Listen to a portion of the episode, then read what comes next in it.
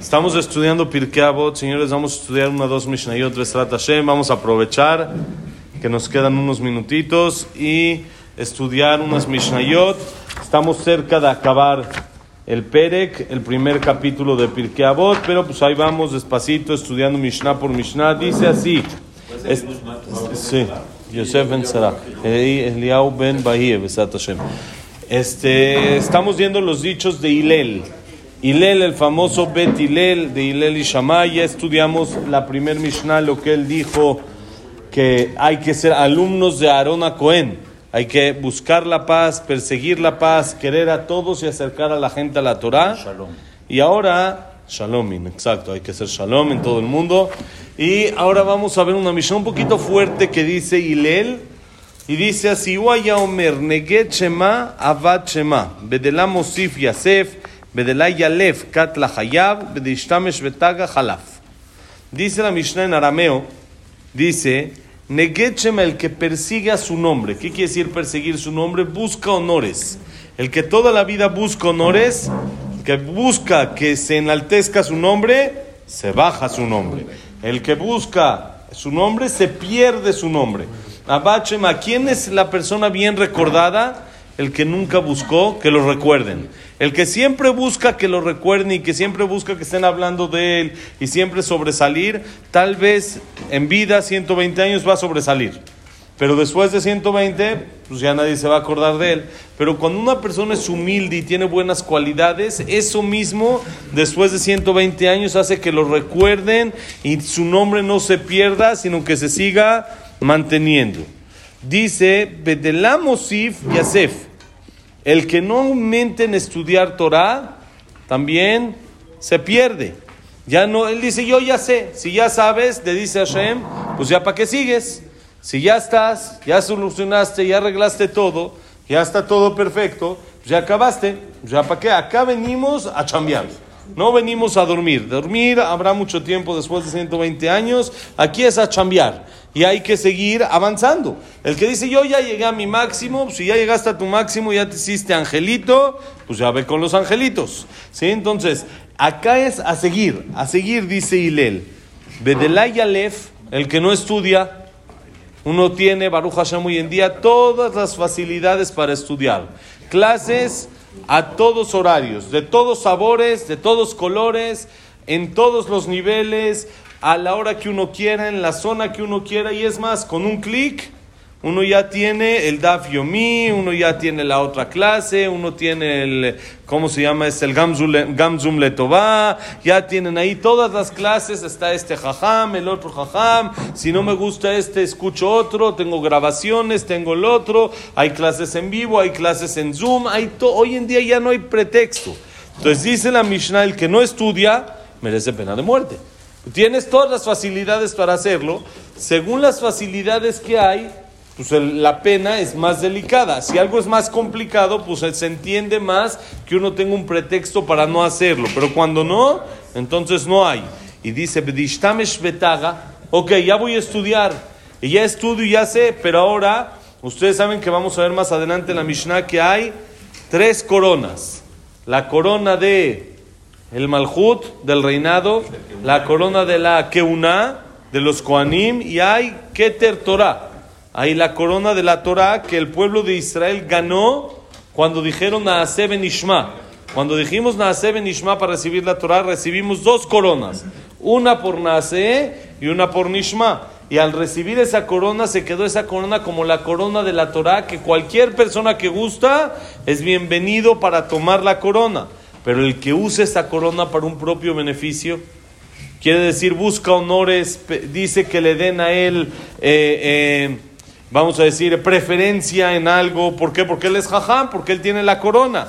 O porque él estudia Torah, viene a las clases y él tiene este, preferencia. Él le toca antes. Dice esa persona también merece que esa corona no sea usada en él durante mucho tiempo. Porque la corona esa que nos da Hashem es para embellecer la Torah, para que la Torah, para que el pueblo de Israel sea más fuerte. Como ustedes saben, la humildad que tienen nuestros jajamimes no quieren saber nada de honores. No quieren. Les he contado ya en varias ocasiones que hace cuatro años estuvimos con Rav Gershon Eldenstein. Rav Gershon Eldenstein hoy en día se considera el gadolador, es el jajam más famoso de la generación, es un jajam ashkenazí que tiene Blainara 100 años. 100 años tiene. Subimos con él hace cuatro años, tenía 96 años. Y mi hijo le quería besar la mano. Y el jajam le quita la mano Ahí sale en la foto como sale live, así ven que es ya live, entonces sale como se le quita la mano el jajam con una velocidad como si fuera un chavito de 25 años que mi hijo no le puede agarrar la mano y no se la puede besar. Y luego le preguntamos a su alumno, dice, no, que al jajam no le gusta que le besen la mano porque él dice que él quién es para que le besen la mano. Nada más es el jajam más grande de la generación. Nada más es el jajam que todos hoy en día hacemos lo que su palabra dice, así casi casi se hace en todo el pueblo de Israel.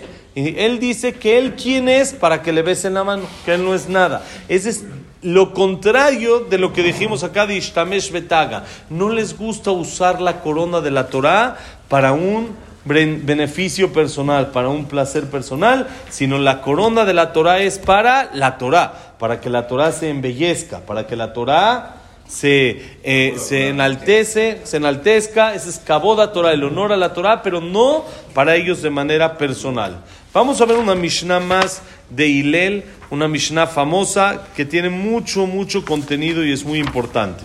Dice así la Mishnah Yuddalet, Mishnah 14. Uaya Omer, Imen Anili, Mili, Ukeshenanile Atzmi, Mani, Bimlo Akshav, Ematai. Hilel decía una frase así, miren, Imen Anili, si yo no veo por mí mismo, Mili, ¿quién va a ver por mí mismo? Uno piensa, después de 120 años, mis hijos van a decir Kadish, van a decir Berajot Lunishmat, sí, sí, todo eso es cierto, pero no es lo mismo a cuando uno lo hace él mismo en vida. Y Menanili, si yo no veo por mí mismo, Mili, ¿quién, ¿quién va a ver para mí? Tengo yo que preocuparme por reunir ahorita en vida Torah y Mitzvot. Tengo que preocuparme ahorita por reunir las joyas, juntar los diamantes, para que cuando llegue después de 120 años allá arriba tenga crédito, tenga con lo que ofrecer. Uno quiere ir a casar a sus hijos y, tiene que traer un, un plan, ¿no? un presupuesto, tiene que traer algo. Entonces, si no soy yo para mí, ¿quién va a ver para mí? Esto dicen Jajamim, se compara a una persona que salió de viaje de negocios, fue a trabajar y fue a una isla y en esa isla lo que sobraba eran joyas, diamantes, había tirado en el piso. Y ahí el dinero eran los peces peces, compraban peces, los salaban y así los embodegaban, iban usando, iban sacando, iban cambiando por peces más nuevos para que no se echen a perder, etcétera. Y esta persona se fue ahí a trabajar, estuvo trabajando varios años y se le olvidó que del otro lado, donde él está pasando el charco, lo que sirve sí son los diamantes, no los peces. Y entonces él juntó una fortuna todo en peces y la llevó a su barco para regresarse después de varios años con toda su fortuna para dar a toda su familia dinero. Y entonces en el camino, con el calorcito, empezó a oler no tan bonito y tuvieron que tirar todos los peces, todo se echó a perder y toda su fortuna se tiró y se quedó en la basura. Cuando llegó, llegó llorando, llorando a su casa y se mete la mano a la bolsa y se saca un poquito de polvo que le había quedado y saca un diamantito ahí que era de la tierra ahí, del polvo que quedaba, y le dicen, con este puedes vivir toda tu vida. Y empieza a llorar más todavía. Y dice, qué tonto, con esta cosita podía vivir toda mi vida. Estaba tirado en el piso, estaba tirado en la playa, la podía agarrar yo lo que yo quiera. Y me dediqué a juntar peces. A eso me dediqué. Igual, los peces son los dólares. Uno se quiere dedicar aquí toda la vida a juntar dólares, dólares y después de 120 años se echan a perder. No funcionó, no duran para toda la vida los dólares, ya empiezan a oler feo. Hay veces queremos que nos den de esos que huelen feo, ¿no? No importa. Pero hay, hay veces la persona junta de esos un poquito de lo que este, huele feo. Y, y la persona junte y junte y de repente saca de su bolsa una mitzvah, un diamante, una clase que hizo. Y eso es lo que en realidad vale. Entonces dedícate, y nili, mili, ¿quién va a ser para mí? Si yo no me dedico, otros pueden juntar dólares, pero diamantes los tengo que juntar yo. La persona se tiene que dedicar a juntar. Ahora, Okeshen, anile atzmi, bueno, ya me voy a dedicar. Vamos a chambearle. Mani, ¿qué soy yo? ¿Cuánto en realidad hago en relación a lo que le debo a Dios? ¿Cuánto nos da Hashem? Nos da salud, nos da verajá, nos da parnasá, nos da vida, nos da para respirar. ¿no? Es un- una, lista de sinfín de cosas por las cuales le debemos a Hashem. Entonces, por más de que haga, que Shani le atzmi, ya me preocupo para mí, mani, ¿qué soy? ¿Qué hice? ¿Quién dijo qué hice? Benachnuma. La persona más humilde sobre la faz de la tierra fue Moshe Rabenu. Y él dijo, Benachnuma. ¿Nosotros qué somos? No somos nada. Por más de que uno haga, haga, haga, intente hacer, no llega al mínimo de lo que debería de hacer. Bimlo Akshav, Ematai. Y si no hoy, ¿cuándo? Dicen que el Gaón de Vilna, famoso Gaón de Vilna, grande, grande, grande en Torah, cuando ya estaba en sus últimos momentos, estaba acostado en la cama y tomaba los tzitziot y lloraba y los besaba. Y le dijeron, Jajam, ¿qué pasa?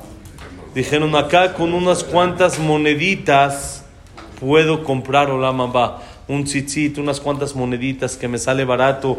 Un- un- unos hilitos. Allá, por más de que dé todo el dinero del mundo, ya no puedo. Acá es donde se trabaja. Acá es donde uno junta mitzvot, Torah, masim. Acá es como cuando uno sube al avión y quiere cambiarse a primera, le dicen, señor, el asunto era bajo.